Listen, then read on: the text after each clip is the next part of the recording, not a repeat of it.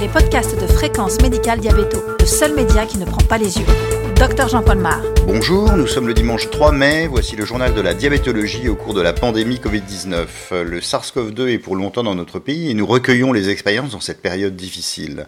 Notre édition audio de Fréquence Médicale en diabétologie est aujourd'hui consacrée à la prise en charge des diabètes gestationnels. Et nous avons interrogé le professeur Anne Vanberg, diabétologue au CHRU de Lille et spécialiste du diabète gestationnel. Bonjour Anne Vanberg. Bonjour. Vous êtes diabétologue et vous avez co-rédigé avec le Collège national des gynécologues obstétriciens une fiche pratique sur l'exploration des diabètes gestationnels au cours de la pandémie. Comment se passe tout d'abord l'épidémie dans votre région pour les diabétiques? Alors effectivement, hein, on est euh, face à une situation qui est inédite un certain nombre de mesures ont été euh, proposées et euh, je pense que la région qui était initialement euh, la plus concernée était la région Lorraine, Alsace et on s'est dit finalement quand l'épidémie arrivera dans notre région, comment ça se passera? Finalement, un certain nombre de femmes ont bien de femmes enceintes ont bien respecté les mesures de confinement et dans les Hauts-de-France, nous avons eu finalement très peu de femmes femmes Covid positives. Et lorsqu'elles étaient Covid positives, elles consultaient à la, à la maternité pour une symptomatologie, puisque finalement elles étaient des femmes enceintes, donc très à risque, et on a eu, euh, on n'a pas eu de forme grave. Donc globalement, on peut considérer que ça se passe relativement bien euh, pour les femmes enceintes dans notre région. Les femmes enceintes sont-elles vraiment à risque au cours de cette épidémie, en particulier au troisième trimestre et en particulier si elles ont un diabète gestationnel? Alors, Effectivement, les femmes enceintes, on considère que c'est des populations à risque. Euh, malheureusement, il n'y a aucune donnée euh, dans la littérature à ce jour concernant euh, que ce soit les femmes ayant un diabète gestationnel ou les femmes ayant un diabète pré-gestationnel, diabète de type 1 ou diabète de type 2. Pour avoir un petit peu eu des contacts avec un certain nombre de diabétologues. Je pense que nous n'avons pas eu, il y a vraisemblablement eu des cas, en tout cas diabète gestationnel et Covid, mais manifestement, à ma connaissance, avec les données que j'ai, euh, pas de pas de catastrophe, je dirais. Il y a normalement un dépistage du diabète gestationnel. Comment est-il habituellement organisé?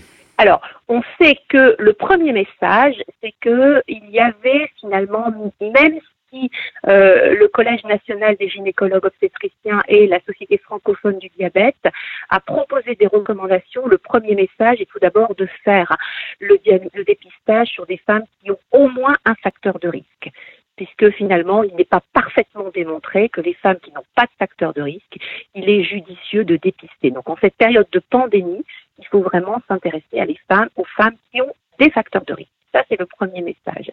Jusqu'à présent, en France, on proposait, et c'est ce qu'on propose toujours hein, lorsque cela est possible, euh, s'il y a des facteurs de risque, dès la première consultation, une glycémie à jeun, considérant que si la glycémie à jeun est supérieure ou égale à 0,92, on pose d'emblée le diagnostic de diabète gestationnel et on prend en charge ces femmes.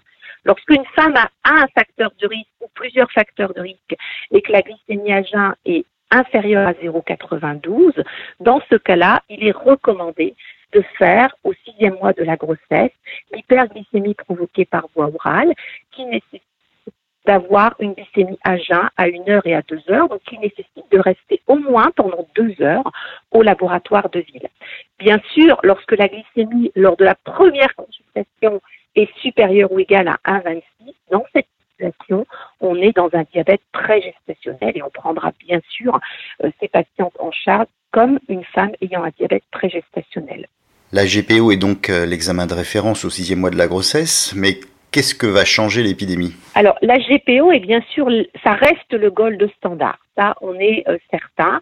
Par contre, actuellement, on s'est aperçu et c'est très très variable dans les différentes régions, mais c'est également très variable en fonction des équipes obstétricales qui préconisent euh, le dépistage ou des sages-femmes ou des gynécologues de ville, mais également dépendant des patients.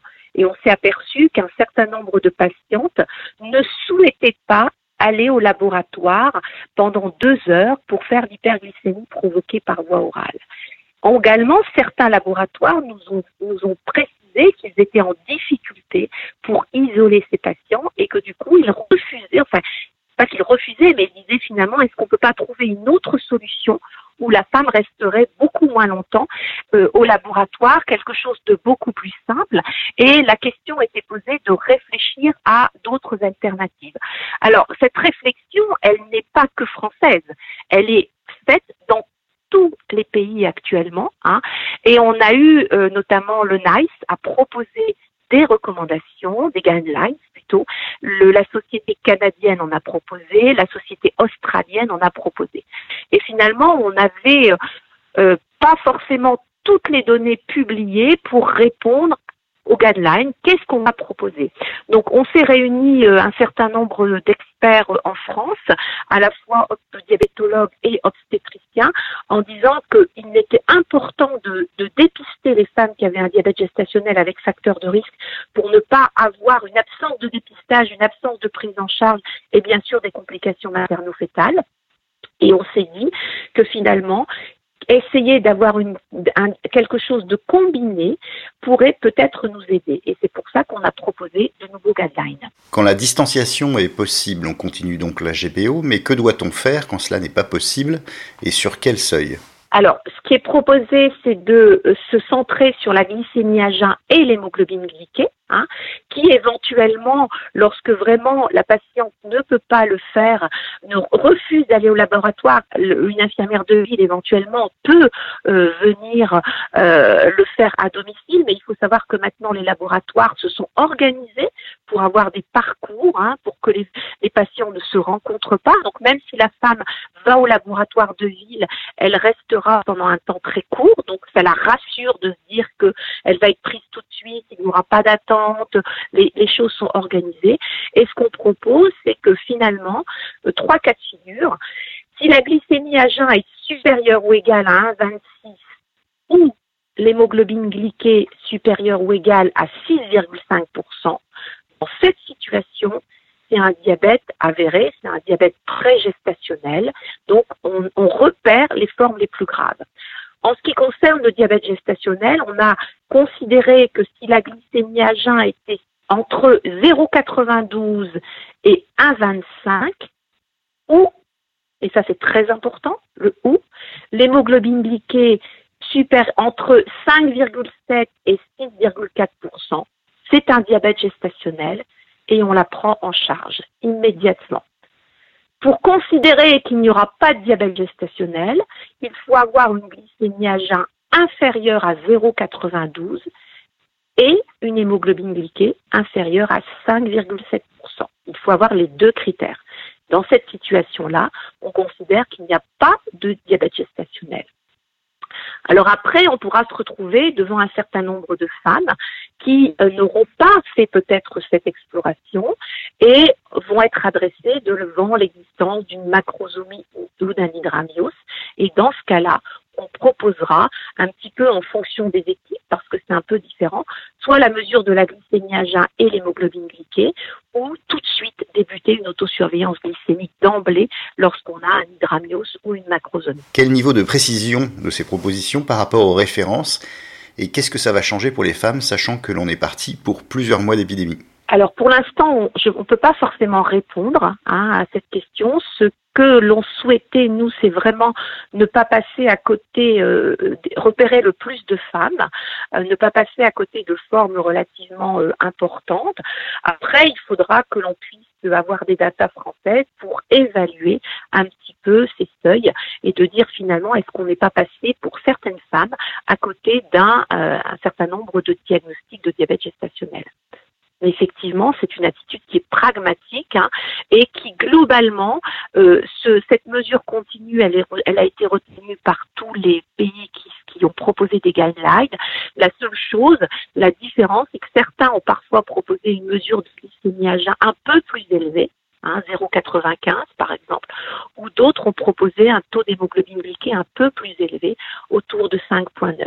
Donc en France, on a finalement voulu, euh, je dirais, passer à côté de le moins de femmes possible qui auraient un diagnostic de diabète gestationnel. Mais je suis tout à fait d'accord avec vous. Bien sûr, on n'a aucune donnée Euh, on a été pragmatique, on a tenu compte de quelques données de la littérature, mais qui ne sont actuellement pas encore publiées, qui nous faisaient penser que ce seuil de 5,7 en termes d'hémoglobine glyquée était un bon seuil en lien avec le risque de complications materno-fétales.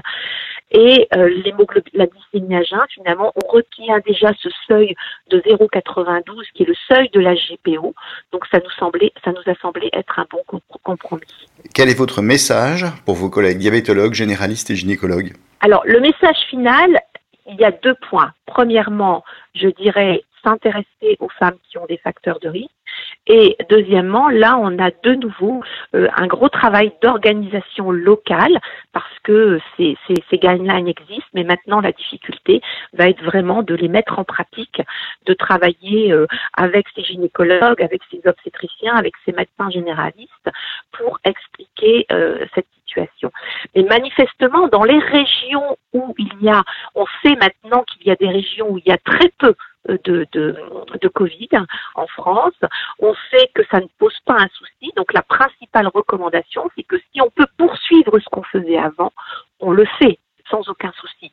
Hein, donc si on est organisé, si les laboratoires peuvent faire une HGPO et que la femme se sent en sécurité, qu'il n'y a pas de difficulté particulière, on va continuer à proposer nos recommandations que l'on faisait jusque-là. Mais là, c'est ce qu'on propose, ce sont des alternatives pour les euh, régions ou les médecins qui sont en difficulté localement avec euh, les patientes ou avec les euh, laboratoires. Merci Anne Vanberg. Merci. Cette édition audio de Fréquence médicale en diabétologie, réalisée dans les conditions du confinement, est terminée. Vous retrouverez toutes les informations de la Covid-19 sur le site de Fréquence médicale. On se retrouve la semaine prochaine. En attendant, portez-vous bien.